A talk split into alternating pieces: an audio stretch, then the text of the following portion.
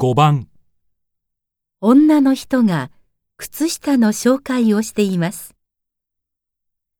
よくお年寄りの夫婦が公園を歩いている光景を見かけますが、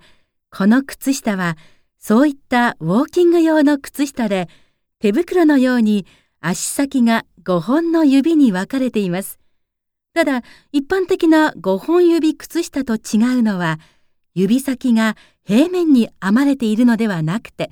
なんと親指から小指まで一本一本それぞれの形に合わせて立体的に編み分けられている点なのです。より素足に近い感覚で歩けるので、長時間歩いても疲れにくいというわけです。この靴下、日本ウォーキング協会のおすすめです。この靴下の特徴はどんなことだと言っていますか？1、靴下の重量、2、靴下の履きやすさ、3、指先の部分の編み方、4繊維の耐久性。